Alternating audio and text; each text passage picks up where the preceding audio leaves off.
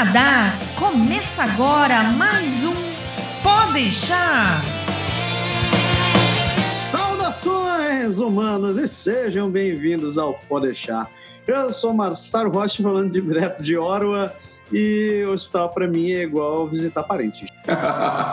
eu sou o Berg falando de Quebec e a minha esposa quebrou a perna. Eu sou o André, tô falando de Vancouver e eu acho que patinação no gelo é um skill de sobrevivência no Canadá. Muito.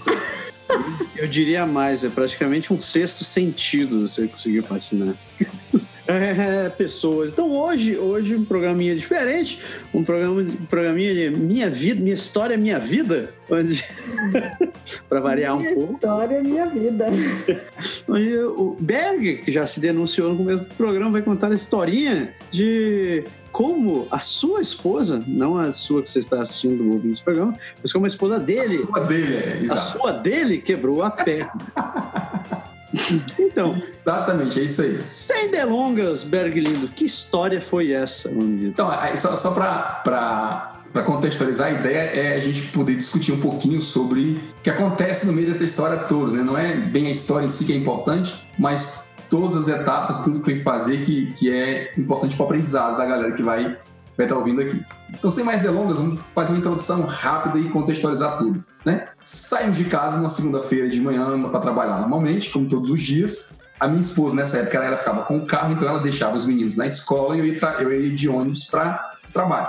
E ela foi deixar os meninos, chegou, em, chegou no trabalho, ela escorregou no gelo, uma placa de gelo, era no inverno, torceu a perna e nessa torcida de perna ela caiu sentada com bastante dor. A galera que estava lá, ao, em volta dela, o pessoal que estava chegando de ônibus para trabalhar, todo mundo foi na, bem na, não foi na porta, foi na, do outro lado da rua, na entrada do trabalho. A galera que estava entrando junto com ela se prontificou a ajudar, então ajudaram a carregar ela para dentro do trabalho. E eu, nesse caso, por coincidência, não sei por que cargas acho que no domingo, eu tinha saído para comprar jantar, alguma coisa assim, deixei minha carteira no trabalho. Desculpa, minha carteira dentro do carro. E aí o que aconteceu? Eu quando eu saí de casa para pegar o ônibus para trabalhar, que eu cheguei na parada do ônibus, botei a mão no bolso, nada de carteira, eu falei, ah, eu vou voltar. Como ela trabalha perto de casa, eu vou voltar, vou lá no carro, buscar minha carteira e de lá eu pego o ônibus e vou embora. Justo. Isso. Cheguei no carro, peguei minha carteira. Quando eu saí do carro, tocou o celular. Ela falou: vem pra cá porque eu caí, machuquei e tal, não sei o quê. Ver. Isso ela foi, ela foi assim, dentro, o primeiro ponto a contar, dentro do trabalho dela, por ser um órgão do governo, tem o, o um pessoal de primeiros socorros. Então o pessoal botou ela na cadeira de rodas, levou para uma espécie de enfermaria, conseguiram tirar a volta dela. Nessa altura, os pés dela já estavam a canela desse tamanho assim, né? E enfaixaram o pé e tudo e ficaram me esperando. Então quando eu cheguei lá, eu telefonei e eu fui levar ela para para a clínica, né? A gente decidiu ir para a clínica, o pessoal trouxe ela de cadeira de roda até a porta do, da entrada do carro e a gente colocou ela no carro e eu saí. Então foi assim, basicamente começou assim a história, né? Hum. Nada, nada demais. Já começamos com uma lição nessa história toda, né? Porque mesmo sendo praticamente um quebecois e, e, morando nesse país desde que o mundo é mundo, você não saiu do risco de, de, de cair e se estabacar no gelo, né? Não, e outra coisa, né, cara? Só pra, pra dizer, eu, pra, eu quase caí na mesma placa de gelo que ela. Nossa! E ela caiu certo? Porque o que, que, que, acontece, né? A calçada lá perto do trabalho dela tem umas meio que desnivelamento, assim, né? Hum. É piso, mas o asfalto, o asfalto não, o cimento da calçada, ele não é mais plano. Então uhum. o pessoal parar no canto, daquela fundadinha assim, tal, coisas normais. E ali formou uma placa de gelo e, bicho, eu te juro, estava imperceptível. Não dava para ver que ali tinha uma placa. Não era uma placa de gelo daquelas que você vê. Isso é uma coisa que acontece muito aqui, o pessoal chama isso de gelo negro, né? A gente até já comentou é. isso em outros em outros podcasts aqui. Mas às vezes, Berg, mesmo tendo como ver, tem horas que você não tem como evitar aquela placa de gelo. Você tem que pisar nela, né? Não tem como. É, mas, é, mas quando você pisa sabendo, pelo menos você pode dar um de pinguim nessa é. e arrastando os pezinhos devagar e tentar não cair. É. Mas ela, assim, o que aconteceu foi que ela chegou, tem um sinal, um semáforo, e ela foi apertar o botãozinho para acionar a passagem de pedestre para poder atravessar.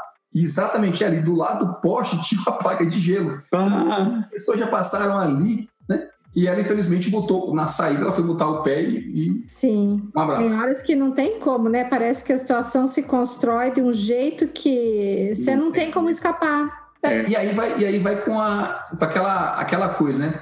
Todo mundo aqui no inverno cai, certo? Todo mundo já caiu, todo mundo vai cair. É difícil encontrar alguém que nunca disse que não caiu. Eu sou ileso. 10 anos ileso. Nunca, Nunca caiu? Nunca caí. Eu, eu nunca caí na. A Não, exceção, a exceção que confirma a regra, tá vendo? Eu já caí patinando, mas é, na rua uma Olha, eu vez já eu acho caí. que deu um escorregão assim só. Ó, nos últimos, talvez nos últimos cinco anos eu não caí, certo? Por coincidência eu não caí. Mas antes disso, Eu acho que eu só ainda caí no meu na madeira, porque. Bato na madeira mesmo. Hum. Cara, assim, porque hoje a gente tem bem mais cuidado, assim, é normal, você vai tendo, Hum. tendo mais, vai ficando mais tempo, tendo Ah, mais cuidado. Mas eu caí na rua, eu já Quanto caí. tempo atrás isso aconteceu? Quanto tempo Sim. vocês tinham de Canadá quando isso aconteceu? Ah, a gente tinha 13 anos e meio. Mais Ah, de uma já- década. É, já- É, faz tempo. Assim, ela, ela caiu em novembro do ano passado. Não novembro de agora, de 2018. 2017 para 2018. Né? recente. Ano retrasado. é. Você sabe que o cuidado com andar no, ge- no gelo, se você for plotar um gráfico, é uma senoide, né, cara? Então, É, você atinge o, o pico disso daí que quando você está entre os 40 e 50. Depois você vai despencando. E- É, e o problema é exatamente como você, como você cai, né? Porque quando você cai, por exemplo, eu das vezes que eu caí, eu estava certamente andando mais rápido, não estava correndo, mas estava andando rápido. A pressa. Uhum. E aí tem o gelo, às vezes tem neve por cima, assim, você não vê que está que tá congelado. Para O pé ajudar. passa quando você vê tá no chão, né? Já está no chão. E às vezes você cai, você pode machucar o cotovelo, você pode machucar o punho, você pode machucar o braço, você pode machucar a perna, costela, dependendo de- do que você bate quando cai. Assim, graças a Deus, eu sempre, aliás, eu não me lembro, mas eu acho que quase sempre eu caí sentado e Ah. umas duas eu caí de lado. Cair, cair, Não, não machuquei, entendeu? Cair sentando me dá arrepios. Eu não machuquei. Então, E, então e é realmente assim, é rápido e é incontrolável, você não tem o que fazer. Quando você percebe, você já está no chão. Né? prossiga. Depois você saiu, pegou, pegou a esposa no trabalho. É, tá- quando a gente saiu e pegou ela lá, a gente teve a seguinte pergunta, né? Vamos para a clínica ou vamos para o hospital? Sim. Primeiro o quê? Por quê? Tem certos lugares, tem certos lugares, tem as clínicas que não têm é, radiografia, uma estrutura na clínica para isso. Pode Se crer. você vai numa clínica dessa, o médico vai te mandar fazer uma radiografia, você tem que pegar o carro, sair para outro lugar, voltar. No nosso caso não era isso, a clínica já tem essa estrutura, uma clínica grande tem essa estrutura toda. E o hospital é a questão da, da, da urgência, que a gente já falou aqui também em outros podcasts. né? Se você chega com a perna, com o pé doendo, você não é considerado Urgente. É, você vai. não tá morrendo, bicho. É, você tá você morrendo. fica no final da fila, né? Sim. Então a pessoa já está com dor, aquela coisa toda, vai ficar um século esperando. Na clínica a espera é menor, então a gente foi, a gente foi. Vale dizer, por que eu falei que eu, que eu queria bem distinguir isso? Porque, primeiro, na urgência você sabe que vai demorar pra caramba, se você for na urgência sem uma situação muito grave. Sim. E segundo, que as clínicas, pelo menos aqui no Quebec, eu não sei como tá aí para Vancouver para onde tá, e para ir para Ottawa. Mas as clínicas aqui agora, pelo menos a clínica que a gente é cliente, que é a mais perto aqui de casa, ela tem um esquema de você. Porque assim, você tem um médico de família, você, vai- você pode ser visto pelo seu médico se ele tiver disponibilidade. Sim. Se o seu médico não está disponível, você vai numa clínica sem horário marcado. Você chega lá e, e pega o da vez. Sim. Quando a gente foi na época, ainda era assim, hoje em dia não é mais. Hoje em dia, como é que funciona lá? Né? E em alguns, em várias outras clínicas aqui, no- aqui na cidade de Quebec, eu já sei. É que você tem que telefonar, você tem que entrar na internet à noite para pegar um horário na, na, na clínica, na consulta sem horário, para o dia seguinte. É bem bizarro, entendeu? Pela madrugada. Sim. Tá. Mas é bem isso. Então, quer dizer, tem, você tem que estar ligado como é que é o esquema da sua clínica, porque isso faz, faz diferença. A gente, como tinha caído, já era 8 horas da manhã, se eu tivesse um modelo novo, eu não ia ter muito o que fazer. Talvez eu tivesse que ir para o hospital, porque a clínica não ia me atender. Muito provavelmente eu ia chegar lá e dizer, ó, a, a moça ia dizer, não tem mais vaga, já era tudo agendado, não tem mais o que fazer. Então a clínica, ela abre, sei lá, 200 atendimentos por dia, Uhum. os primeiros 200 que conseguirem pegar no site lá, na, na internet, às 8 horas da noite, isso é igual aqueles, sabe aquele negócio de aposta, aquelas coisas. Você vai aí, tu pega, pega a sua vez, tipo, você quer comprar ingresso para show, essas coisas, né? Você entra no site, os primeiros que entrarem conseguem a vaga. E eles sugerem um horário e você não pode nem desistir. Se eles sugerirem, tipo, 10 e meia da manhã, acabou, é aquele ali. Se você sair fora e dizer que não quer, você não pega outro, porque já tem 500 na, na, na espera atrás de você, né? Pode crer.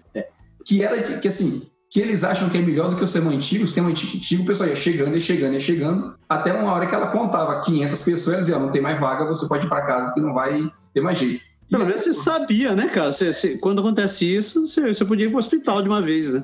A diferença é que nesse caso você não sabia quando você ia ser atendido, né? Você chegava lá, tinha 40 na sua frente, podia ser às 9 da manhã, podia ser às 2 da tarde, você não tinha como saber.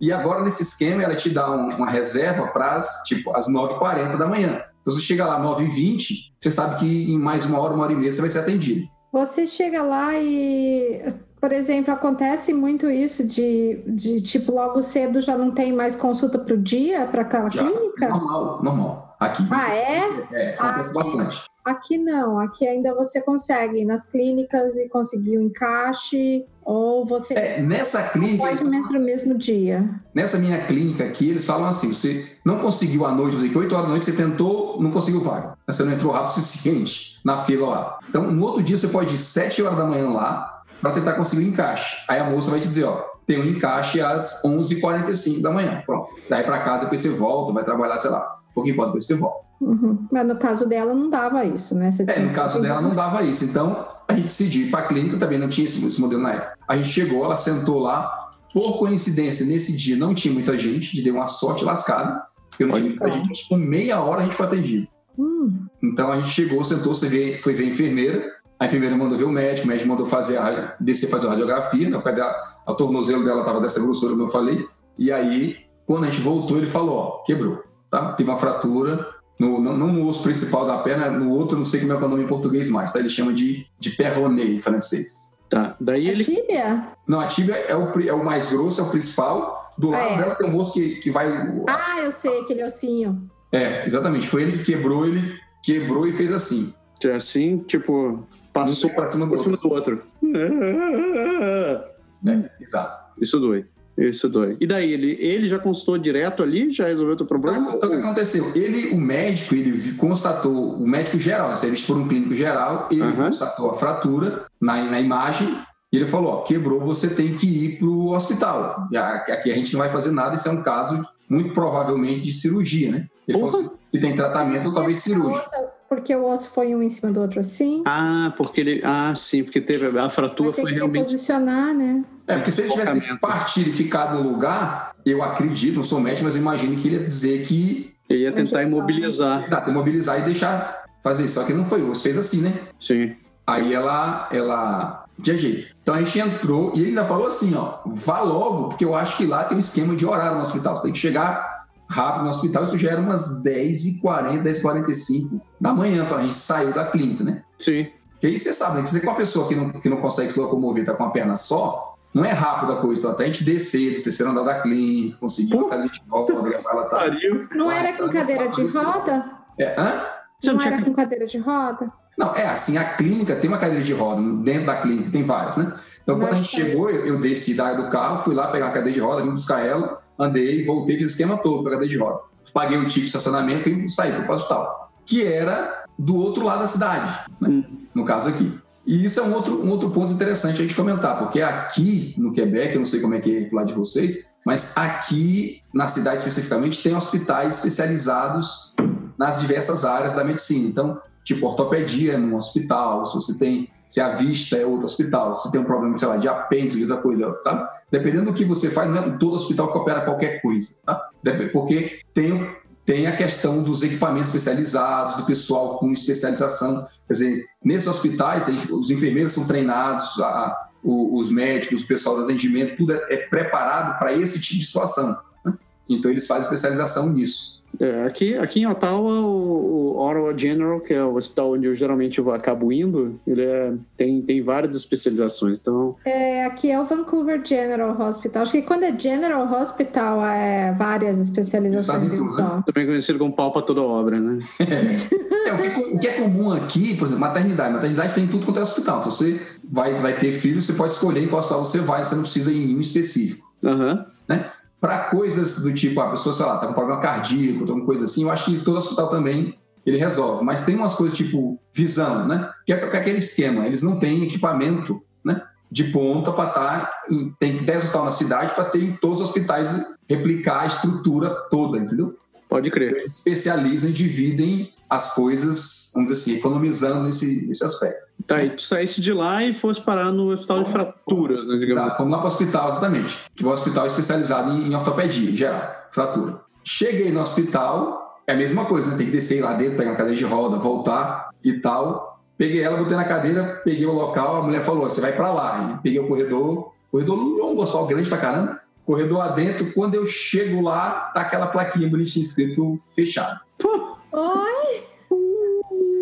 É, Aí eu falei assim, como assim fechado, né? Isso o pessoal circulando, gente pra cirurgia, gente fazendo coisa, enfermeiro sai chamando o outro, um monte de gente lá, mas o, a recepção estava fechada. A recepção tava fechada. Aí eu fui lá e bati, falei, ó, e a minha esposa fraturou a perna e tal, tá aqui o CD e tal. A mulher falou, meu senhor, o atendimento é só até às 11 da manhã, volte amanhã. E que horas que era isso? 11 h 10 Tu tá de eu saí sacanagem. 10 h 45 Ah, Eu saí 10 h 45 até eu chegar lá no hospital, devia ser umas 11 horas, cadeira de roda e tudo, até eu conseguir fazer tudo. Chegar lá, deu 11 h 10 dançou. Tu tá de sacanagem. Aí eu cheguei e falei assim, cara, como assim vocês vão deixar uma pessoa que tem uma fratura ser mandada para casa? Sabe? Aí a E mulher ficou com cara de tacho e te disse: não é meu problema. Ela falou, é assim mesmo. E na verdade, eu já sabia. ela falou assim mesmo. E te mandou pra casa mesmo? Na verdade, eu já sabia disso porque eu fraturei, deixa eu puxar o braço. Esse dedo aqui, né? Tem um ossinho bem aqui em cima, ó. Esse dedo qual? É, Homem- esse aqui. Homem sem vídeo. Isso, o cotoquinho aqui. Isso quer dizer o dedo do meio. O dedo do meio, exatamente. Ah, Jogando futebol uma vez, aconteceu a mesma coisa comigo. A bola bateu na mão assim, ó, aqui, e o ossinho fez assim, ó. Ele quebrou e fez isso. É a mesma coisa. seu, caso. dedo, seu dedo, seu último pedaço do dedo subiu, então. Subiu, é. Ah. Inclusive, ele é alto. Não sei se você dá pra ver na câmera aqui, ó. Que, que- não sei, se você tá, no, você tá ouvindo no podcast, você não vai conseguir ver É, essa você não pode esquecer, você vai ver. Você, você tá- vai no nosso canal no YouTube, tem um vídeo lá, você vai ver. Aí, cara, então o que acontece? Aí eu falei, tá, beleza, eu vou sair com ela aqui e vou entrar na urgência do hospital. Ah, sim. Quero ver se eles não me atendem. Então, peguei ela, vim andando. Quando eu cheguei na porta da urgência, tinha um enfermeiro. Eu soltei ela, fui lá falar com o cara, né? É. Falei, ó, eu fui ali, mandado, disseram que estava fechado, não atendia mais e tal. Eu vou entrar aqui. O cara falou, senhor, se você entrar aqui, vai dar no mesmo. porque A gente vai pegar o CD, vai olhar, vai dizer, é realmente uma fratura, tem que ser um atendimento no centro especializado, que é aqui do lado onde você estava, vá para casa. Volte amanhã, sete horas da manhã. Caraca. E daí Aí, assim, aí a gente vai descobrir que por quê? Eles recebem, porque esse hospital que faz, que faz as cirurgias, que faz o tratamento, que faz tudo. Então eles pegam todo mundo de manhã, empilham essa galera toda, à tarde passam a tarde inteira fazendo cirurgia e tratando o povo, e recuperando e alojando para a noite, no dia eles começam a fazer esse ciclo. Não funciona 24 horas, não é uma coisa direta, né? É uma limitação do hospital, no caso era assim. É, Aí foi o primeiro baque, né, cara? Porque a gente falou, pô, fazer o quê? Aí a gente foi pra casa, peguei o dentro do carro de volta, levei pra casa, fui atrás de, de Tilenol, dessas coisas. Né? O cara na, no- na urgência ela perguntou se tem remédio pra dor, essas coisas e tal. Aí ele deu, uns, ele deu uns comprimidos lá pra nós, a gente voltou. Eu peguei a minha casa aqui é dois andares, então eu peguei o colchão lá de cima, desci, botei ela pra dormir no térreo, embaixo, pra evitar deslocamento maior, porque o cara falou pra gente, não bota o pé no chão. né? Faz qualquer coisa, mas não bota o pé dela no chão. Porque senão ia piorar, né? Pra não piorar a história, exatamente. E no outro dia, sete horas da manhã, você volta. Caraca, bicho. Então, tipo, você basicamente você pegou morfina, né, no hospital, injetou no pescoço da mulher e disse: segura as pontas que em 24 horas a gente tá de volta aqui. Eu falei assim, minha vingança será maligna, né? Pula aquelas. Olha. Né? Aí, cara, não teve jeito. Então a gente pegou e voltou. Então, isso aí é uma outra coisa que a galera tem que ficar ligada, né? Tem que saber como é que. Tipo assim, vocês falaram que tem um General Hospital aí, por aí. Uhum. Isso acontecer, vá para ele, não vá para outro, porque lá você tem mais chance de ser, ser atendido da forma. É, mas eu não sei se todos os departamentos estão funcionando assim 24 horas. Eu acho que, por exemplo, um General Hospital, eles vão ter as, a- a- as especialidades onde você tem mais risco de morte de paciente funcionando 24 horas. Caso de fratura, dificilmente é. É, é. Porque aqui a gente sabe que tem shortage, falta de mão de obra em todos os setores, então. E aquela coisa, né? Por exemplo, já aconteceu. Meu filho sofreu de apendicite. A gente entrou no hospital, O cara falou, tá, a gente vai operar, vai operar daqui a uma hora. É. A médica vai vir, a gente vai telefonar. Assim, você não É. pode, o médico não pode estar 24, você não pode ter cirurgiões de todas as especialidades 24 horas disponíveis no hospital, né? E- Sim. Tem E apendicite tem que ser na hora, porque senão já era, né? Pois é. A É. gente deu entrada, no caso do meu filho, e eles levaram, eles telefonaram para a médica, a médica veio e fez a cirurgia. Mas ela não estava lá, né? Sim. N- Não é, não é uma coisa que acontece toda hora e nesse dia não era o plantão dela, né? Então ela não recebe cada dia. Então foi, foi mais ou menos isso. Então isso é uma coisa para o pessoal ficar ligado, porque dependendo de onde você for, você pode ainda ter que arcar com transporte para ir para outro canto e, e tal. É meio, é meio chato isso, né? Pode crer. além da questão da prioridade. Beleza? Então, outra coisa interessante foi que aconteceu aí, que eu falei da radiografia, que eles. Isso é uma prática por aqui, não sei se por aí é também assim. É que você faz a, a, a, o teu coisa de imagem, seja tomografia, seja qualquer coisa, eles gravam isso num software que tem nas clínicas, nos hospitais, é o mesmo software em todo canto. E você leva uma mídia, você leva um DVD, um CD, o que eles tiverem para gravar lá. Sim. E aí você chega no outro, no hospital e fala, ó, você não tem que fazer radiografia de novo, fazer tudo de novo, tá tudo na imagem ali. Você vai entrega ao médico lá especializado, ele põe no computador, ele né, já não se usa mais aquele esquema de você bater a radiografia e levar a chapa, né? Do cara botar na luz lá para ver. Então eles põem na tela, ele já olha todas as imagens, as diferentes né, ângulos que você fez a, a radiografia e o cara já sai dali com um laudo. Isso, isso acontece quando você faz, é, é, tipo, para uma bronquite, acontece quando você faz para uma fratura, acontece quando você faz para um problema, sei lá, de qualquer coisa, né? Então, precisou de imagem, eles têm essa comunicação, só não é tudo interligado, né? Então você não consegue de um hospital para o outro ter necessariamente a informação. Eu não sei, você tem alguma experiência, Márcia? Porque a, mi, a minha experiência que eu tive com isso foi assim: eu fiz mamografia e ultrassom em Ontário, É. e a imagem ficou no sistema deles lá, e daí a minha médica de família tinha direto acesso ao sistema. Não tinha eu carregar nada para lugar nenhum, a médica acessava tudo pelo computador. Mas você fez no mesmo canto ou fez em outro canto? Quando, quando é, não, era uma clínica fora do hospital. Ah, Fora- legal. É, e aí quando eu vim para cá, é, eu precisava desses exames para minha médica de família aqui. Então eu entrei em contato com a clínica lá onde eu fiz o exame e eles pegaram os dados ao telefone, tudo da minha médica de família aqui, daí eles iam, eles iam ligar, eles iam se comunicar por e-mail e tal, porque eles iam enviar as imagens para minha médica de família aqui. Pode crer, pode crer. Porque, porque daí, como é outra província, o sistema era separado, né? Mas eu nunca vi esse exame, nunca peguei na mão, nem em papel e nem em mídia. Cara, eu vou te dizer que quando a gente se mudou pra cá, a, a minha médica fez a mesma coisa, entrou em contato com o Quebec e a gente acabou pegando, acabou seguindo um caminho, um caminho semelhante. Eles entraram em contato com a, com a clínica direto e a clínica que a gente tinha médico, que, que ficava nossa médica de família, ela mandou todos os documentos de uma vez. Tirando isso, eu precisei ser encaminhado para um especialista já uma vez. E nesse caso, o que a médica fez foi ela imprimiu, imprimiu todos os meus exames, tudo que eu já tinha feito com ela, e me entregou impresso. Eu cheguei, só que daí eu cheguei para consulta com esse especialista, tava tudo no sistema já. Ela disse, eu, eu levei aqueles papel à toa, assim, ela, mas eu tenho tudo impresso. Ela, não, tá tudo aqui já. Ela, tipo, tipo, mas ficava lá com a minha médica, ela, não, tá tudo integrado. O dossiê em si, entenda, o dossiê em si, ele vai, certo? Por exemplo, se eu for, se eu for dentro da minha clínica lá, a radiografia é uma empresa, a clínica é uma outra, tudo é separado, né? Fisioterapia e tudo. Se eu for na clínica lá e, fizer uma radiografia, quando eu voltar no médico lá em cima, ele no sistema tudo, ele tudo se comunica, ele consegue fazer. Talvez no dia seguinte, talvez com, sei lá, com 24 horas, com 48 horas, vá tudo para o seu dossiê. Hoje aqui, em qualquer lugar que eu vá, o cara pergunta quem é seu médico de família, de qual clínica? Eu digo, tal médico, tal clínica. A pessoa Uhum. telefona, as informações elas, elas trafegam se você tem que carregar. Mas talvez, como é uma coisa do mesmo dia, não sei se é por é esse motivo. Entendeu? Hum, Porque hoje, se eu chegar lá, hoje, na minha clínica, e falar com o meu médico, ele vai acessar as radiografias, tudo que eu fiz está lá no sistema. Ele, ninguém precisa mandar nada. Mas nesse caso específico, eles, entendeu? Eles mandam. E eu lembro que na época que eu fraturei o dedo foi a mesma coisa. Entendeu? Eu fraturei o dedo meio-dia, comigo foi exatamente a mesma coisa. Fraturei o dedo meio-dia, fui na clínica, o cara viu, ó, eu acho que fraturou, vai para o hospital e me mandou levar o CD. Eu, foi o que eu fiz. Né? E aí, aquela história, chegamos, na, chegamos no hospital, cara, e foi, e foi super interessante. A gente foi no outro dia seguinte, 7 horas da manhã, Aham. né? Demos a entrada lá com o CD, com o equipamento todo, e foi beleza, cara. Pô, você espera aqui e tal. O médico chamou na nossa vez, e o atendimento normal, ele olhou lá e falou: é, realmente fraturou. Esse caso é um caso de cirurgia, é, a sua cirurgia vai acontecer daqui a pouco. Então você se prepara que você vai subir para o centro cirúrgico daqui a pouquinho. Peraí, como é que é? Isso- isso- isso- 15 minutos. Isso daqui a pouco.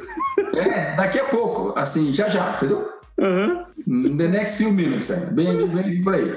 Não deu nem para preparar psicologicamente. Não, não dá para próxima Tipo, não tem, não tem opção, assim. Foi assim, simplesmente não vão fazer a cirurgia. Acabou, meu filho. É, porque, é, inclusive, inclusive a gente perguntou, ó, não é um caso de você, como a gente diz, engessar, fazer alguma coisa. Aham. Ela falou, olha, nesse caso aqui, com o osso deslocado e tudo, não tem o que fazer. Hum. A gente recomenda é a cirurgia, senão não, não vai. E você tem que fazer nas primeiras 24 horas. Se você não fizer logo, é, você tem, Porque daí o osso começa a colar, né? é, aí você tem outros perigos. É pior. A intervenção é mais séria depois. Eu sei porque eu já tive osso que quebrou, colou, teve que ser quebrado de novo para É, Hum, é um negócio- é uma experiência ótima. né? Só curiosidade, quanto tempo durou a cirurgia? No meu caso, no caso Não, dela, no caso, Não, teu, eu não quero saber de ti. Ninguém quer saber de você, Berger. Você não notou que o pro- o programa é sobre ela? Exato. No caso da minha esposa, a cirurgia demorou duas horas e pouco. Contando o tempo de anestesia, recuperação, tudo. né? Foi uma hora de cirurgia, mais ou menos. E foi assim, né? A gente foi pra lá, ele falou, ó, é, ela sentou na cadeira de roda de novo e falou, você vai pro segundo andar e leva esse papel pra entregar pro cara lá. Quando a gente chegou lá, tinha uma, uma espécie de salinha bem legal. É uma espécie de sala de, de espera, mas como privada. Para cada, sabe, tem vários... Eu só fazia uma coisa, uma, dois, vários módulos assim. Ah, eu sei. Eu tive um hospital assim. Pois é, pra você esperar. Aí quando a gente chegou, tinha uns cinco ou seis lá, já sentados assim, né? Ah, A gente pegou o próximo local, o vago, e sentou lá. Porra, é cirurgia em, em fila. né? Série. Eu imagino. Ah. Aí a gente sentou lá, o enfermeiro veio e falou: ó, tá aqui o papel dela, o médico mandou, o cara falou: ah, beleza e tal. Falou: você aguarda aí, daqui a pouco a gente, depois a gente chama. Aham. Tá bom, vamos sentar, né? E sentamos lá e de repente o cara faz. Favela Silva. Ah, Já chamou ela. Saco. Aí já veio o enfermeiro com aquela roupinha de, de- de cirurgia que ela falou, ó, toma aqui, veste, fecha a cortina, veste a roupa, não sei o quê, deita nessa maca aqui, que você é a próxima, já vai entrar. Deita nessa maca aqui. É. Só, só faltou ela dizer, se injeta esse negócio que você vai dormir, já corta aí pro médico simplificar a vida dele, né? Isso. Aí já trouxeram o esquema todo. Nessa hora foi que veio o. Cara, esse negócio meu tá caindo de novo, cara. Chato isso. é. Veio o anestesista, né? Ah, E aí foi, foi uma parte interessante. aí, antes de você entrar na anestesia, uma coisa que eu acho interessante aqui, você falando do processo deles prepararem ela para ir tudo, é, eu acho interessante como eles são muito eficientes, assim, muito rápidos. A coisa acontece, tem que fazer isso, pá, pá, pá, e já estão levando a pessoa, né? É, porque eles têm uma Demora para você chegar até o atendimento, às vezes, mas a hora que se você entrou na tua vez, o negócio é bem eficiente, assim. Eu achei toda vez que precisei. não tem, não tem preparo psicológico e vamos Não, conversar não. com o querido. Mas não tô ali para isso. Tipo assim, ó, o negócio é o seguinte, tem que operar esse negócio aqui. Então, Anda logo. Tempo de eu perder, não. É, é hoje, é hoje, acabou, né? Tem que ser já. E aí, aí foi interessante que o anestesista veio, né? E falou: ó, você tem três opções de anestesia. Você tem anestesia geral, a gente vai apagar você e quando você acordar, operou. Você tem anestesia é, que eles dão tipo quando você está grávida, epidural, você gela da, da barriga para baixo. aham. Uhum. Você tem anestesia local, é uma anestesia específica, uma técnica nova, ele falou. A gente dá atrás da perna e ela imobiliza tipo do joelho para baixo. Ah, Aí a gente foi conversar sobre, foi explicar quais eram as consequências de cada um, onde vai sentir mais dor, e não sei o que, o que que faz, tá, deu todas as coisas e ela optou por uma, ela optou pela, no caso, essa de local, a de trás. E falou assim, ó, você fica consciente o tempo todo, assim, a gente achou que era mais tranquilo, viu? Era anestesia menos invasiva. Porém, você fica consciente, Eu né? achei que ela queria dormir. Eu quero dormir. Pois é, né? Eu quero acordar quando estiver pronto. Nossa, cara, eu ia dizer, mete morfina, chama uma guila, manda dar um soco bem aqui no queixo, mas apagar. Pois é, cara. Mas a gente chegou à conclusão, e ela chegou à conclusão que essa era, era a melhor. Então, Ah, ah, foi essa, né? ah. Aí ela entrou para o centro cirúrgico, ela falou: olha, cirurgia de uma hora mais ou menos. Por mais o tempo dela dormir, acordar, preparação, aquela coisa toda, vai Hum. demorar um pouco mais. Então vocês esperem aí Ele até falou que isso já era, isso já era quase 11 horas da manhã, né? 11 horas para meio-dia. Você tinha chegado que horas lá mesmo? A gente chegou às 7 da manhã. 7 da manhã, às A 11. gente foi ver o médico às 10, mais ou menos. Hum, E aí, esse tempo todo, foi mais ou menos isso. 3 horas. Aí ela entrou, é, ela entrou. Porque que é a história? 7 horas da manhã, chega nós e todo mundo que chega, que os caras do dia anterior mandaram chegar às 7 horas da manhã, né? Tu e o time do Flamengo, sim. E o time do Flamengo todinho A lá. torcida do Flamengo. O time é pouca gente. É, o time E torcida. aí, é, e aí ela entrou pro centro cirúrgico. Quando ela entrou pro centro cirúrgico, eu fui almoçar, não tinha o que fazer, né? A gente acordou cedo. Ela não podia comer, É. por coincidência eu também não tinha comido, então eu saí pra almoçar. Eu fui lá perto procurar um- uma lanchonete e comer alguma coisa. Curiosidade, como é que era o restaurante lá do hospital? Era Não sei, eu não fui lá. Ah, você saiu para comer. Eu saí pra comer fora. Saiu. Mas, olha, geralmente essa do hospital parece uma grande cafeteria, aquela arruma de mesa, assim, um salão gigante, enorme. Uhum. E é esquema bandejão, né? Eles têm umas bandejas.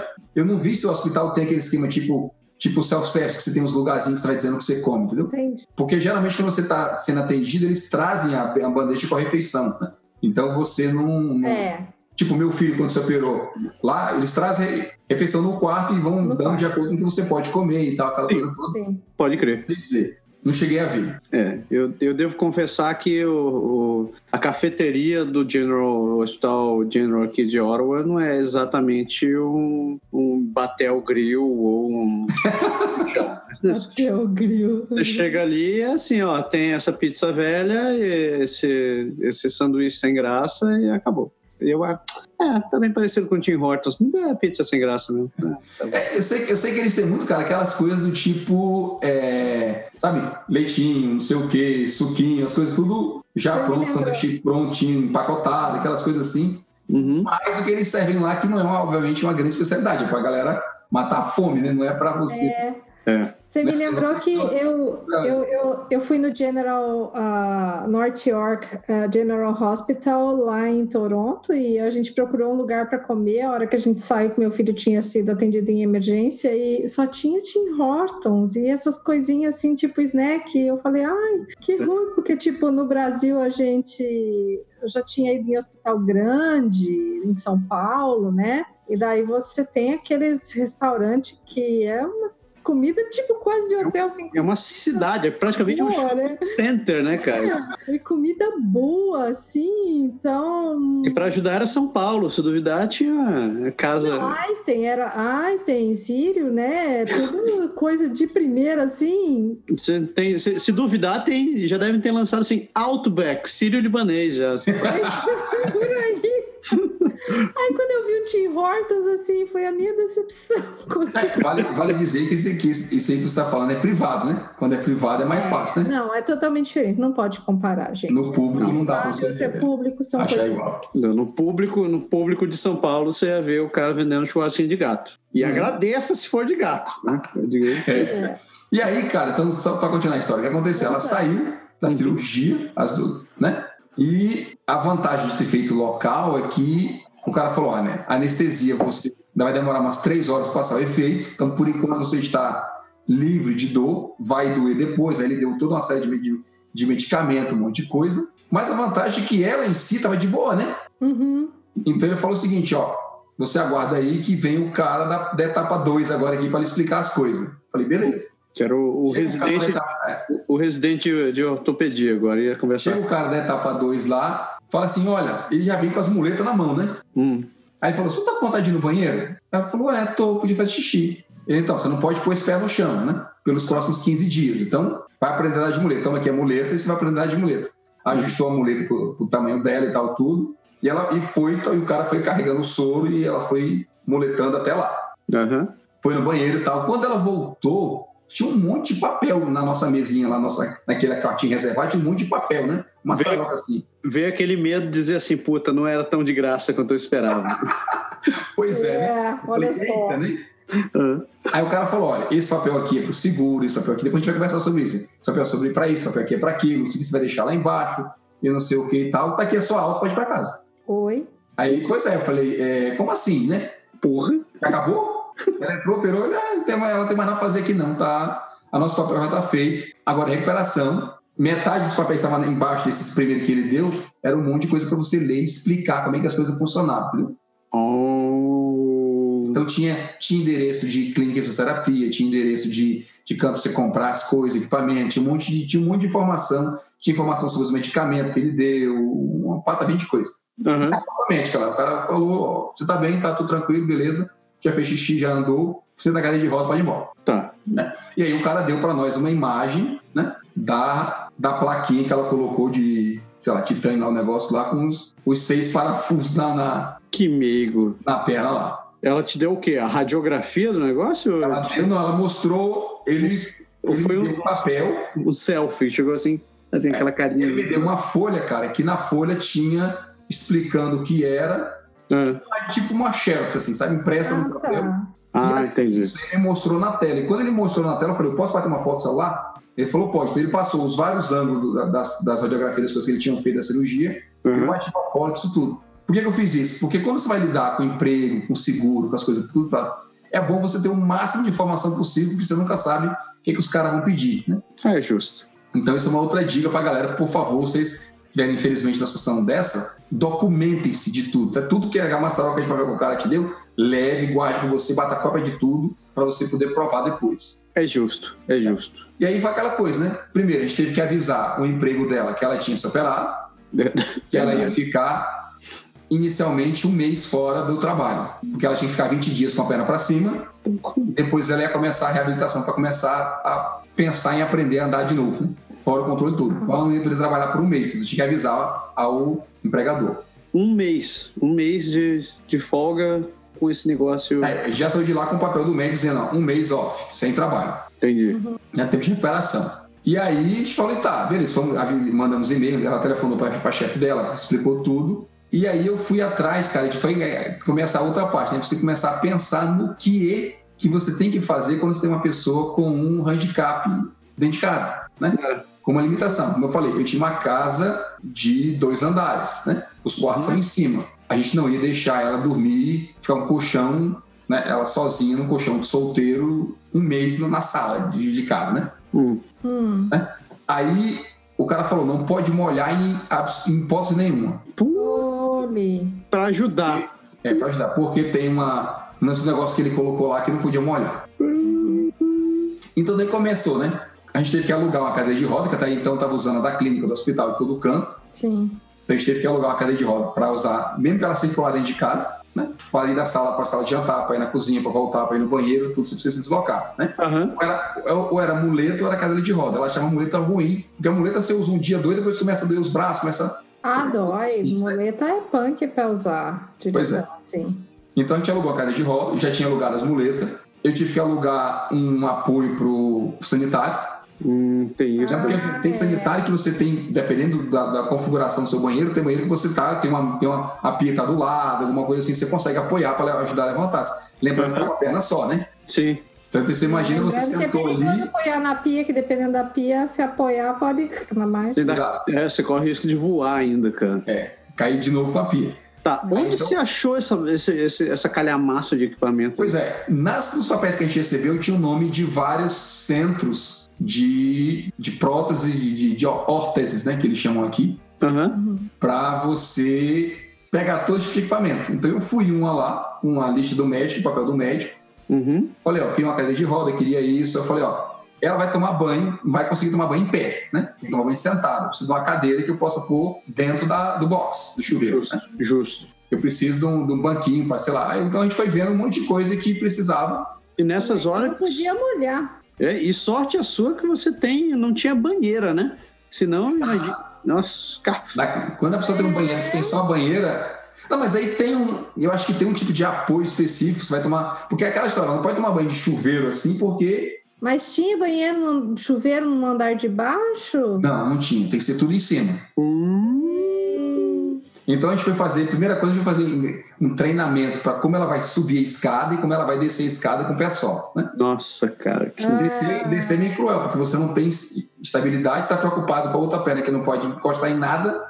Né? Então foi aquela coisa de assim, falei, ó, você faz igual criancinha, você senta Isso, era isso que eu ia falar. Não dá pra fazer vai que- descendo degrau por degrau devagarzinho e tal, né? Para poder. Assim, e Ah, mas ela ia sentada. Eu, eu achei que ela ajoelhava e ia descendo de costas, assim, que nem eu ensinei meus filhos a fazer. Pois é, assim, Uma ajoelhadinha. uhum, não pode isso uma a gente perna, fez, né? pode? O ajoelhado a gente fez pra ela subir. Ah. né? E eu fui, assim, tipo assim, sempre eu, um dos meus filhos, ia segurando a perna dela na altura do joelho, a perna machucada, pra ela não mexer, entendeu? Pra ela não fazer assim, não bater a perna na, calça- na escada e não fazer nada, entendeu? Sim. Olha a menina trabalheira. Nossa, Pois é. Entendi. E isso foi o primeiro mês inteiro. E assim, ela acordava de manhã, né, ela trocava de roupa, descia, sentava na cadeira de roda, ia lá pro sofá e ficava lá o tempo todo que não podia fazer nada, a perna tinha que ficar pra cima. É, Gui, quem que ficou? Porque você ia trabalhar, né? Essa era a minha pergunta. Você tirou licença também?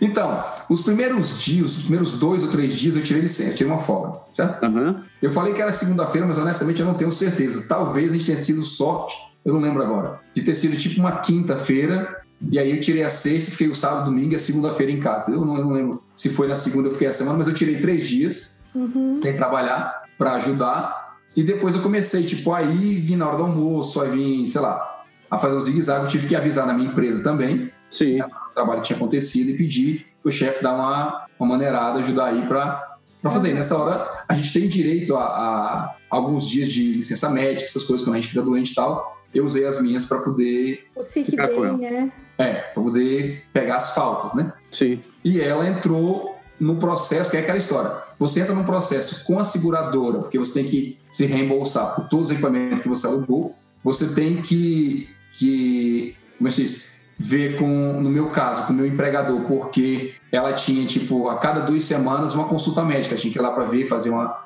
radiografia, fazer uma coisa e ver como é que era. Teve que tirar a, ta- a tala da primeira coisa depois e tal. Tem um monte de, de etapas né, na história. Sim. Então foram várias idas ao hospital, aquela, aquela a parte de tratamento e recuperação. E aí, fora a adaptação da casa, né? Que foi Uhum. interessante. E outra coisa que, é- que acontece é a história da rotina, né, cara? Porque quando você tá. Quando você é um casal com filhos, geralmente você divide as coisas. Então, faz uma coisa, o outro faz outra e tal. E ela ficou, por, pelo menos por esses primeiros 20 dias, era limitada total. Tinha que ficar sentada, não podia fazer nada, e não podia mexer o pé, né? Então foi assim, foi um pouco mais punk do meu lado, porque eu ia deixar os meninos e fazer o café da manhã, fazer as coisas, fazer o almoço e voltar, que voltar para ajudar ela a botar o almoço, fazer um monte de coisa. Quantos anos tinha seus filhos? Seus filhos nessa época? Ah, já eram, já eram grandes, eu não tinha grandes assim, né? É, 18 e 21, pelo menos. Grandes, Praticamente oito e autônomos. 11 anos, né? 8 e 11. É, mas tipo, não era a idade que já dava pra eles fazerem tudo. É, o meu de 11 já fazia um, um bocado de coisa, o de 8 ainda não. Hoje ele faz, né? É. Quase 10 agora ele. Ele faz, mas não fazia antes. Mas, assim, pelo menos eles não são mais aquelas crianças que exigem um cuidado, Ah, é. tipo de bebê de 2 anos, 3 anos, que Sim. o pai precisa estar junto. Se tivesse sido, eu acho que eu teria tirado umas Chamado férias, eu acho. Chamado sua mãe pra vir ajudar. É, minha mãe tava no Brasil, né? Não dava, né? Putz. Não, mas aí pagava passagem. Pelo amor de Deus, é. Mas é uma coisa a se pensar. A gente, honestamente, a gente não pensou nisso, mas Podia a ter gente teve a ajuda de algumas pessoas. Teve alguns, a- tiveram alguns amigos nossos que se revezaram e vieram alguns dias em casa para ajudar. Quando eu, quando, quando eu voltei a trabalhar nos primeiros dias, teve gente com ela para para ajudar a dar uma mão. Teve gente que veio, tipo, vinha, lavava uma louça, fazia, uma, fazia comida, dava uma mão para ajudar. Nessas horas, os amigos são, são bastante importantes, né? E daí, me diz uma coisa: quanto tempo que ela ficou assim? Cara, ela ficou assim os primeiros 20 dias. Nesse esquema de Não poder fazer nada. não poder nem se mexer. Não Aham. poder se mexer. Depois de 20 dias, quando a gente voltou no hospital, o médico tirou o negócio lá e tudo, Aham. fez a radiografia, viu que estava tudo bem e falou: ó, agora você vai começar a andar com apoio. Então ele passou uma bota específica para ela Ah, e com essa bota ela podia pôr o pé no chão, ela podia encostar o pé no chão, mas não apoiar a perna ainda nela, né? Não por força. Com a força. Então a gente trocou a cadeira de rodas por um outro sistema, né? Hum. E era uma espécie de. Sabe que aquele uma espécie de andar já que os velhinhos usam, o pessoal mais idoso? sim, sim. Que Ah, anda- sim, aqueles andadorzinhos, sim. Aqui, pois é, tem daqueles andadores com roda, Ah, um banquinho no meio. Então ela começava a andar, quando ela ah, chegava em algum lugar, se ela precisasse ficar em pé, ela apoiava o joelho no banco sim. e ficava em pé. Então ela ficava numa perna e o joelho, e o joelho no outro banquinho. Então não foi tão problemático. Né? Hum, Se ela, se, ela, se ela fosse lavar uma louça, fazer uma coisa, que nessa hora ela, ela já estava por aqui, de não poder fazer nada, né? e é um saco você ficar sentado com essa limitação sem poder fazer porra nenhuma, né? Então, Quantos peraí. ela leu? Ela leu? Ela leu. Ela leu alguns. Leu muitos Ela né? leu alguns, confesso, ela leu alguns, sim. Chegou uma altura que ela tava lendo até. Como é que é? Rótulo de. Rótulo, Rótulo de. de embalagem, né? Não, chega uma hora assim, né? Produto, é. Nunca mais. Todos aqueles publicitários, aquelas coisas todas, foi tudo usado. E aí, como eu disse, ela começou a fazer algumas coisas, né? Uhum. Depois, quando a gente voltou de novo no hospital, o médico falou: agora você vai começar a andar, você tem que tirar esse esquema, botar o, o pé no chão e você vai poder fazer um passo, mas com apoio. Justo. Até depois é, ele tirar o apoio, ela fazer, ficar andando normal, assim, normal, né? Mancando, fazendo aquele ponto e vírgula ali com, com a bota ainda. Pode crer. E depois, ele, na última fase, ele mandou ela usar um tênis específico. É, tênis. Ele falou: ó, se o outro pé pode ficar no chão, mas esse pé tem que estar no tênis, porque o tênis vai segurar e vai estabilizar a palma do teu pé ali, o solado do teu pé, desculpa, e vai dar estabilidade para a perna inteira. E então, a partir dali você vai poder começar a andar. Então ele falou: você não pode andar descalço, tem que andar de tênis. Uhum. Aí Você vai começar a tentar subir escada, começar a fazer as coisas. E foi aí que ele começou a passar a fisioterapia. Mas já era quantos dias já? Ah, e já estava com dois meses, mais ou menos. Nossa, você vê, bem longe. É, é uma tra- tra- recuperação bem longa, tá? Teve, Ela tava teve uma sem. amiga- Ela tá de licença ainda. É, Ela, licença. ela ficou dois meses de licença. ela ficou três de licença. Caralho. Porque aí, quando ela começou a fisioterapia, começou a fase da dor, né? Hum. Até então você tá de boa, né? Quando você não tem mais apoio nenhum nem nada, começou a fase da dor e, e, E querer bater no Berg. e ela tinha que ficar sempre, tipo assim, você vai pro trabalho, tem que ficar sentado, não tem onde você pôr a perna, dói e tal, você não trabalha direito, né? Não. Ah, Não não. é, não é muito produtivo. Então eles falam assim: você tem o direito. Teve uma amiga minha, cara, lá no trabalho, que aconteceu ano passado também. Ela, ela teve o mesmo caso, mas ela, tipo, ela caiu na escada, uma coisa assim, fraturou o tornozelo também. Só que um pouco mais sério que a minha esposa. Ela passou quase quatro meses pra voltar. É, ela quebrou o quê? Nem- Ela quebrou bacia? Hum? Ela quebrou bacia? Ela quebrou o tornozelo também, do mesmo jeito. Só que a minha esposa quebrou de um lado e ela quebrou dos dois lados. Ah, nossa. Então foi mais sério. Mas a mesma coisa, ela botou a placa, o... foi uma repetição, né? Tanto é que quando ela- a gente teve a notícia que ela quebrou, a minha, ela é minha colega de trabalho lá, ela faz, ela, é eu, digo, eu digo que ela é minha equipe, né? Ela, ela era minha, da minha arquiteta de sistema. Quando ela quebrou, eu falei, ó, pode esquecer, nos próximos três meses ela não volta. A galera, não, não é assim não. Eu digo, ó, tem sempre em casa. Não é Tá? assim, não, é um pouco pior. Ela não volta antes dos três meses nem a pau. Aff, Maria. É ruim mesmo, né? E isso, cara, talvez uma pessoa que estivesse bem em forma, né? Hum. uma pessoa que é, que é mais atleta, que é assim tal, com tratamento, está acostumado, talvez ela conseguisse se recuperar mais rápido, talvez, né? É. Mas não é todo mundo. Você, uma pessoa normal, demora para recuperar. entendeu? Você vai apanhar, viu? Você vai apanhar em vários níveis nesse programa, a hora que ela escutar isso. É, também tô achando que você vai apanhar. Eu Mas quero assim, Você que está ouvindo esse programa, prezado ouvinte ou espectador, a gente, você pode aproveitar esse momento para já se despedindo do Berg, né? A gente não garante que ele vai continuar, continuar existindo depois disso.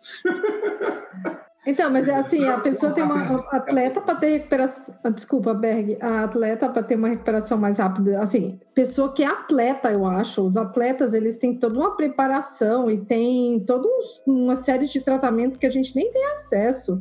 É. Aí sim, mas ah, no caso assim de uma pessoa normal, mesmo que faz exercício, tudo é complicado porque pé, perna, quebrar um osso, assim, ainda mais com cirurgia, você sempre tem que botar teu peso ali em cima, é complicado. é que é. né? Eu fra- Eu fraturei esse dedinho, como eu falei, eu fraturei o dedo aqui. Uhum. Eles colocaram uma, uma prótese que ficava em forma de V, assim, ó. Que ficava pegando o dedo assim, entendeu? Quem não tá, quem não tá vendo no YouTube, desculpa, galera. Mas estabilizava reto o seu dedo, não Pra deixava dobrar. reto assim, só o fato de você ter uma tela aqui assim no dedo durante, cara, foram seis semanas no meu caso. Sem poder mexer o maldito do dedo? Não, cara, e é o dedo do meio da mão, imagina, né? O meio da tua mão você não pode usar. A mão tá inutilizada, você não pode usar os outros dedos pra nada, É mesmo. entendeu? Eu tenho o dedo aqui, que ele é meio torto, porque eu quebrei também, mas eu não tive nada desse, desse negócio aí, não. Ele. Acho que ele quebrou e foi que e foi colou sozinho, ficou Pois torto. é. De- de- deixa eu te perguntar uma coisa sobre a recuperação dela. Ela fazia o exercício em casa ou era só aquele negócio que eu te odeio? Não, fazia. Fazia. Fazia assim. Quando a gente foi para as clínicas de fisioterapia, né? Ela fazia o tratamento lá e o cara passava um monte de coisa para ela fazer em casa. Juro, porque é o que o fisioterapeuta Pé no pé faz. só, e flexionar o joelho. Tinha um monte de, de coisa que, de, de série de que ela fez, ela tinha que fazer. E o cara falou assim: você quer voltar a andar logo? Você tem que fazer. Se você não fizer, Você vai demorar mais tempo para conseguir andar. Demora mais, né? É que, você quer voltar a andar nesta vida ou na próxima? Só na próxima, exatamente. É. Tem que fazer isso. E o último ponto, cara, que eu queria falar nessa história toda, que é o lance do. Você perguntou, né? Falou, ela ficou três meses fora, né? Uhum. É. Então, Como é que quando fica isso já é considerado para o trabalho uma ausência de longa duração. Sim. Uhum. Quando você entra na, na ausência de. Tem, eles têm os processos de curta duração, média duração e longa duração. Quando você entra nesse, nesse esquema, você tem primeiro redução de salário. Sim. Isso é uma coisa a saber, quer dizer, você não foi lá no fogando o salário integral, não, não perdeu tudo, mas ela, né, tem uma parte Ah, que mas tu- ela continua recebendo alguma coisa, então. É, o seguro obrigatório, entre ele e o teu empregador, tem umas regras aí que vai varia de, de acho que do curto para o médio, para o longo e tudo. Quem paga quando e quanto e qual porcentagem e tudo. Mas reduz, reduz até, tipo, você fica até, acho que uns 60% de salário, uma coisa assim. Bom, considerando que você provavelmente nesse estado você não vai estar querendo fazer mais nada, ou, você- ou pelo menos no caso como você descreveu, ela não vai estar lá em muitas condições para fazer muita coisa, é até, até compreensível o, o, o quanto é isso. Também, no nosso caso específico, foi no inverno, né? Então foi bem no final de novembro, então, por exemplo, dezembro, Natal, final de ano, essas coisas, ela tava off, né? Uma, uma- uma alegria, né? Um momento de muita alegria para a vida. Exato. É. Mas é como eu falei, então a gente teve para o seguro, para a parte do empregador, eles, ele- assim, o, o, o empregador ele, ele colocou uma pessoa deles, os recursos humanos, Hum. o dossiê dela. Então a gente tinha que mandar relatório de vez em quando, toda vez que a gente ia no médico, o médico produzia um papel específico que ele tinha que assinar, ele tinha que preencher para dizer o que, que tinha, que ponto estava, como estava acontecendo e tudo Sim. tempo de ausência, ela tinha que explicar, a cada duas semanas ela tinha que confirmar se ela voltava a trabalhar ou não, mesmo ela sabendo que ela não voltava, entendeu? Tipo, ó, tinha uma enquete lá. Aham. Tem, quando você fica em ausência de longa duração por acidente, nesse caso, Hum. é, você entra na, eu não sei se, como é que chama no Brasil, mas aqueles órgãos de, de acidente de trabalho, aquelas coisas todas. Work safe. É, então teve um inquérito para saber se era considerado, como ela caiu na frente do trabalho, indo para trabalhar, teve um Ah. inquérito para saber se era Acidente de trabalho e tal. considerar acidente de trabalho e tal. Aqui eles consideram isso, assim, tipo, o trajeto da sua casa até o trabalho e daí de volta é considerado acidente de trabalho ou não? Você não Pois sabe? é, aqui, o que a gente descobriu depois dessa história toda foi que se for dentro da área da dependência do trabalho, é considerado acidente de trabalho. Ah, rapaz. Então, tipo, deslocamento não é considerado como você Então, exemplo, assim, se ela tivesse, dizemos que ela estacionou o carro do lado de fora, né, na rua, Sim. e ela andou do carro até, até o poste lá onde ela caiu, Hum. que era na frente do trabalho. Se ela, o estacionamento dela, onde ela parou o carro, fosse o estacionamento do trabalho, fosse uma área, digamos que fosse como um, shop, um Uma shopping center. fábrica, por exemplo. Um shopping center. Se você caiu naquela área de estacionamento ali, é considerado acidente de trabalho. Você está nas dependências do trabalho. entendi. No caso dela, como ela caiu na frente da rua do outro lado, ela não estava nas dependências, mesmo que essa rua ela é usada como estacionamento auxiliar. Foi por isso que a gente entrou com o processo, tá? A gente teve que entrar. Porque no caso específico dela, a- o órgão estadual que ela trabalha utiliza uma licença especial da prefeitura para utilizar a rua como estacionamento. Ah, Só que mesmo assim, no final, eles não julgaram que era acidente de trabalho. acidente de trabalho. Então, algumas coisas que a gente teria direito a mais, de reembolso, e algumas coisas a gente não teve, no caso. Né? A gente tentou uma vez, recorreu e fez uma segunda e viu que não ia dar certo e deixou para lá. Uhum. Né? Que não adiantou. Mas, assim, tem uma parte, fora a recuperação, tem uma parte burocrática grande, tá? Tem, tem um monte de papelada. Para o seguro mesmo, só para ser reembolsado as despesas de cadeia de rodas, não sei de quê, papel do hospital, papel do trabalho, papel da farmácia, papel do local de locação, as xerox, as fotinhas que eu fiz lá da, das radiografias, que foi tudo, eles montaram um dossiê completo, me pediram três vezes o dossiê para mandar, para tentar, e o seguro ainda é, você sabe, o seguro é seguro, né? Na hora que você precisa, nem sempre ele Eles vai. fazem de tudo para não pagar. É, Para não mas- pagar, é. Seguro é assim em todo lugar do mundo. Pois é. Então, teve esse, assim, tem essa coisa a mais, não só o acidente em si, né? Tem, você tem que se preocupar com, como eu falei, com a história da casa, né? Porque a gente teve que mudar no banheiro, teve que mudar no chuveiro, teve que mudar na sala, teve que mudar algumas coisas a gente adaptou para ela ficar com deslocamento. Quando ela ficou só na cadeira, quando eu voltei a trabalhar, ela ficou sozinha na cadeira de roda. Então ela que ia no banheiro, ela que ia nos cantos, né? E outra coisa, eu não ia mobiliar a casa inteira, né? Então teve equipamento que a gente, tipo, de manhã eu subia para o andar de cima, ela de noite para ela dormir, e de dia eu descia para o andar de baixo, né? Uhum. O, no caso, a cadeira do chuveiro, não, algumas coisas não, mas tinham outras coisas que a gente deslocava para cima ou para baixo para poder facilitar a vida dele. E o resto ficou andando, a coisa assim, o processo. Chapéu, além da dor, essas coisas, realmente o tempo sem, sem fazer grandes coisas, sem fazer nada. Tem uma hora que ela queria voltar a trabalhar e não podia, porque fisicamente ela não aguentava ainda. E depois lá no trabalho tiveram que adaptar um. No começo, ela tiveram que fazer um banquinho lá, botar um travesseiro, a gente levou umas coisas para ela deixar a perna esticada nos primeiros dias, quando ela voltou a calçar um calçado normal, né, uhum. para ela poder usar no local de trabalho. Quanto tempo que foi, Bag, até ela começar a ter uma vida normal, mais ou menos assim? Acabou tudo. Eu acho que ela voltou mesmo assim, normal, normal, depois de uns seis meses. Seis meses, cara. É, depois de seis meses. Assim, lógico, com três meses ela já estava andando, ela estava fazendo a vida dela, né? Uhum. Tipo assim, a gente, a gente podia ir no shopping, por exemplo. shopping center não tinha problema nenhum, parava o carro de estacionamento subsolo do shopping, ela entrava lá, não tinha problema, ela podia andar, só que aí doía a perna, ela cansava, então tinha que ter uma cadeira de roda, tinha que ter uma coisa. Você fica móvel, mas você não tem a sua, né? Até ela reforçar a musculatura da perna de novo. Você imagina que você ficar uma perna dois meses sem usar. Nossa, cara, tá louco. Você vai usar de novo, ela não tá no mesmo, no mesmo ritmo, você anda torto, você descompensa, tem um monte Daí a fisioterapia. Você tem umas dor que não tinha antes, né, em outros lugares, né? Porque tá compensando. Exato. As primeiras vezes a gente usou ainda o, o, o andajazinho dos velhinhos lá, umas coisas a gente guardou um certo tempo depois uhum. para ter de, de, de, backup mesmo, para usar em algumas situações, para descansar e para ajudar na recuperação. Tinha a história do inverno, então, como era inverno, ela criou, tem uma parte psicológica, ela criou um medo. Né? É. É, hoje ela tem duas vezes mais medo de, de cair de novo, de escorregar de novo. Mas é difícil. No chão, né? você não tem assim, ela, ela triplicou a atenção. Eu, eu estou com medo, isso não foi comigo, pelo amor de Deus. É. Então tem essas coisas que você, assim, que acontece, por exemplo, ela parou dirigindo no inverno. Né? Eu, eu fiquei com carro depois disso. Né? Ela não quis mais ficar é, é, andando muito na rua. E, por exemplo, esse ano, cara, a quantidade de neve de congela, descongela, congela, descongela que teve foi punk, entendeu? Tá horrível, cara. Tá horrível isso, tá, tá medonho. É uma situação. É muito perigoso, né? É, a gente, o cara falou, eu lembro, tinha um dado, o cara falou lá. Era absurdo, era tipo dessas fraturas de queda na rua e dessas coisas. Hum. Aqui em Quebec tinha um caso de, sei lá, eu não vou dizer qualquer coisa porque eu realmente não lembro do, do, do número, mas tipo 25, 30 cirurgias por dia, coisas, tá? Era um número alto de, não é coisa que acontece uma vez ou outra, viu? Mas é alto, cara. Esse lance de inverno. A é gente uma tá taxa tá alta de. É altíssimo. A gente está falando de fratura aqui, mas tem outras coisas também que, que, que atacam, que são prejudiciais durante o inverno. Perto, ah, galera. Sim. Tipo, essa, essa última semana teve uma tempestade aqui em Orwa. Foi. Nevou pra cacete em dois dias. Uhum. E uma pessoa morreu do coração.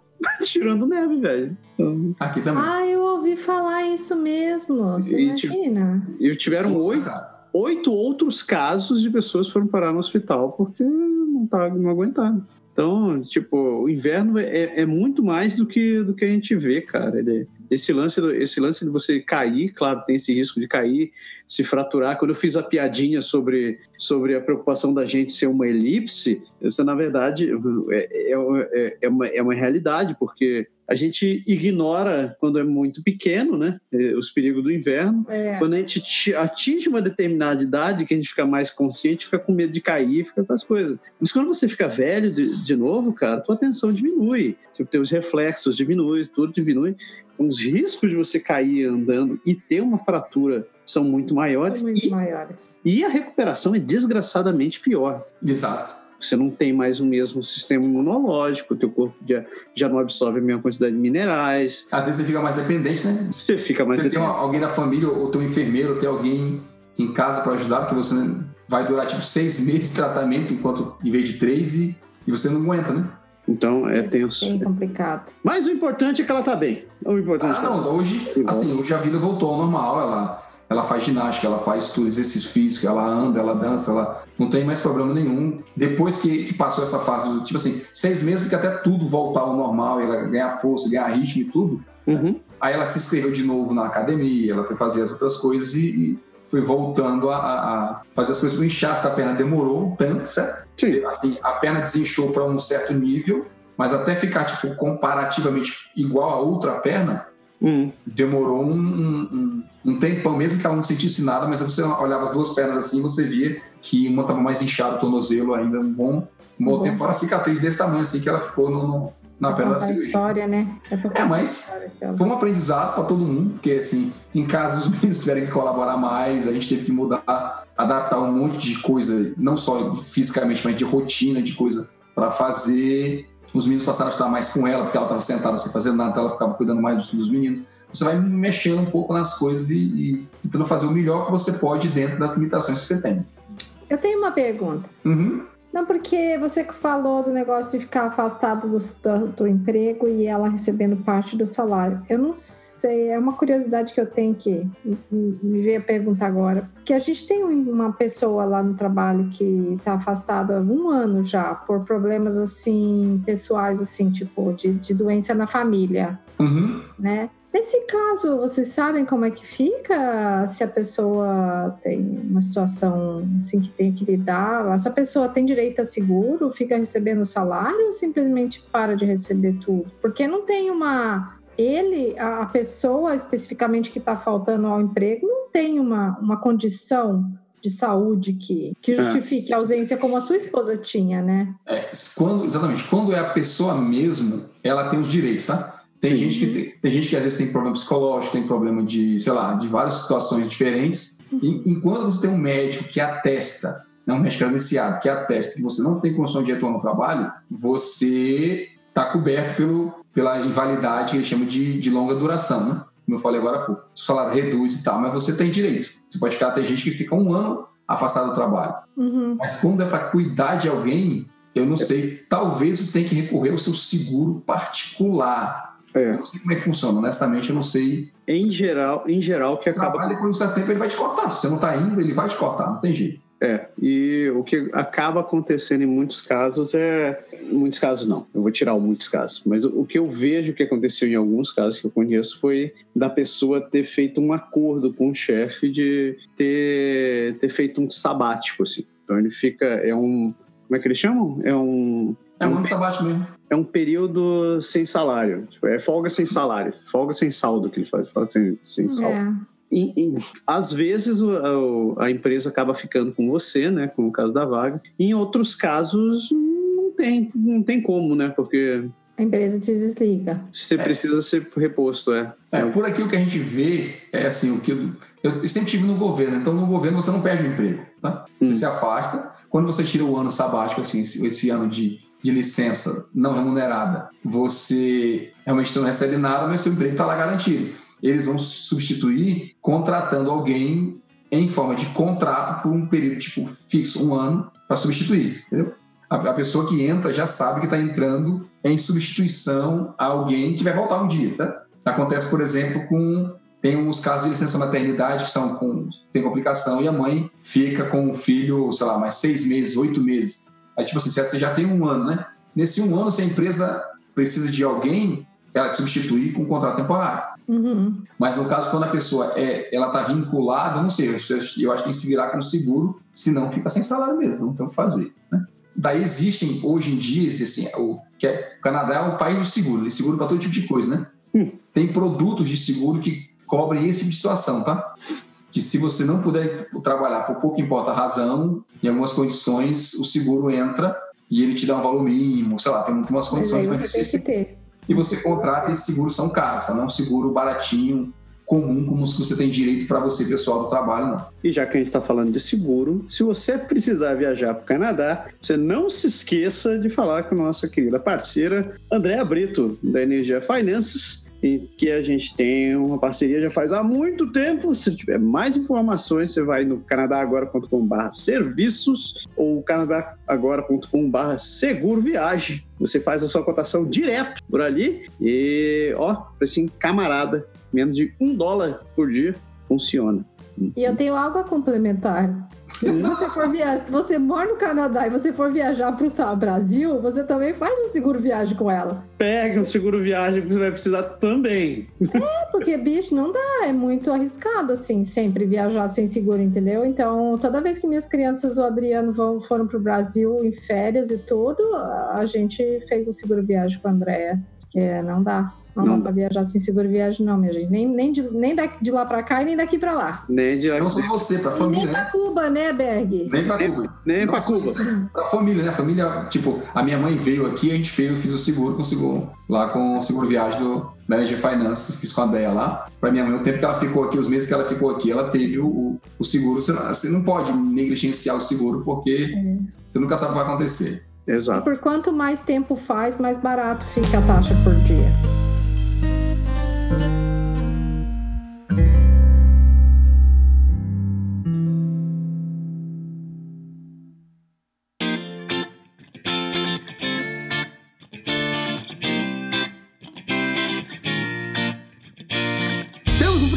Um pessoas. Yes! Programa. Temos um programa. Acho que fantástico. Obrigado. Obrigado por ter compartilhado sua historinha, Berger. Fel- melhor- Antes, mais do que isso, feliz de saber que sua esposa está recuperada já. Obrigado, obrigado. Está super bem. Espero que a lição tenha servido para alertar a galera de alguns pequenos pontos que a gente discutiu aí. Pois é. É, cuidado com gelo. Então fique atento, tudo fique atento com gelo, né? E mais fique sabendo que se infelizmente você acabar sendo vítima traiçoeira do- das agruras do inverno e tiver que passar por algum tipo de acidente, isso daqui que não é o fim do mundo. Existe, existe, existem formas e as pessoas se recuperam, a, a vida volta ao normal. Yes, exatamente. É, que bom. Isso daí. Chega, né, pessoas? Deu, deu por hoje. É, você que está escutando a gente, não, ou que está assistindo a gente, muito obrigado pela sua audiência, muito, muito obrigado por ter chegado até aqui.